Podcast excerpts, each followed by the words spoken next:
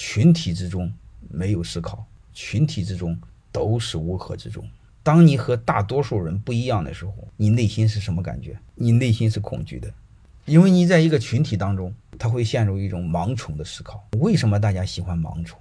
盲从他会马上找到一种安全感。我们大家都是一样的，我和多数一样，证明什么？证明我是对的。你看你有病，你你是错的，为什么？你和大家都不一样，所以你要敢说我错的话，那别人是不愿意的。你说他他不信，而且他会认为他比你有道德，他有同情心，你没同情心，站在道德制高点上，总觉得自己是正人君子，指责别人，这是非常恐怖的。我们特容易被这个舆论所引导，而且特容易被情绪化引导。一旦被情绪化引导，你基本没有思考，群体之中没有思考，群体之中都是乌合之众。人只有孤独，人只有个体，才会有思考。欢迎各位同学的收听，可以联系助理加入马老师学习交流群：幺八九六三四五八四八零。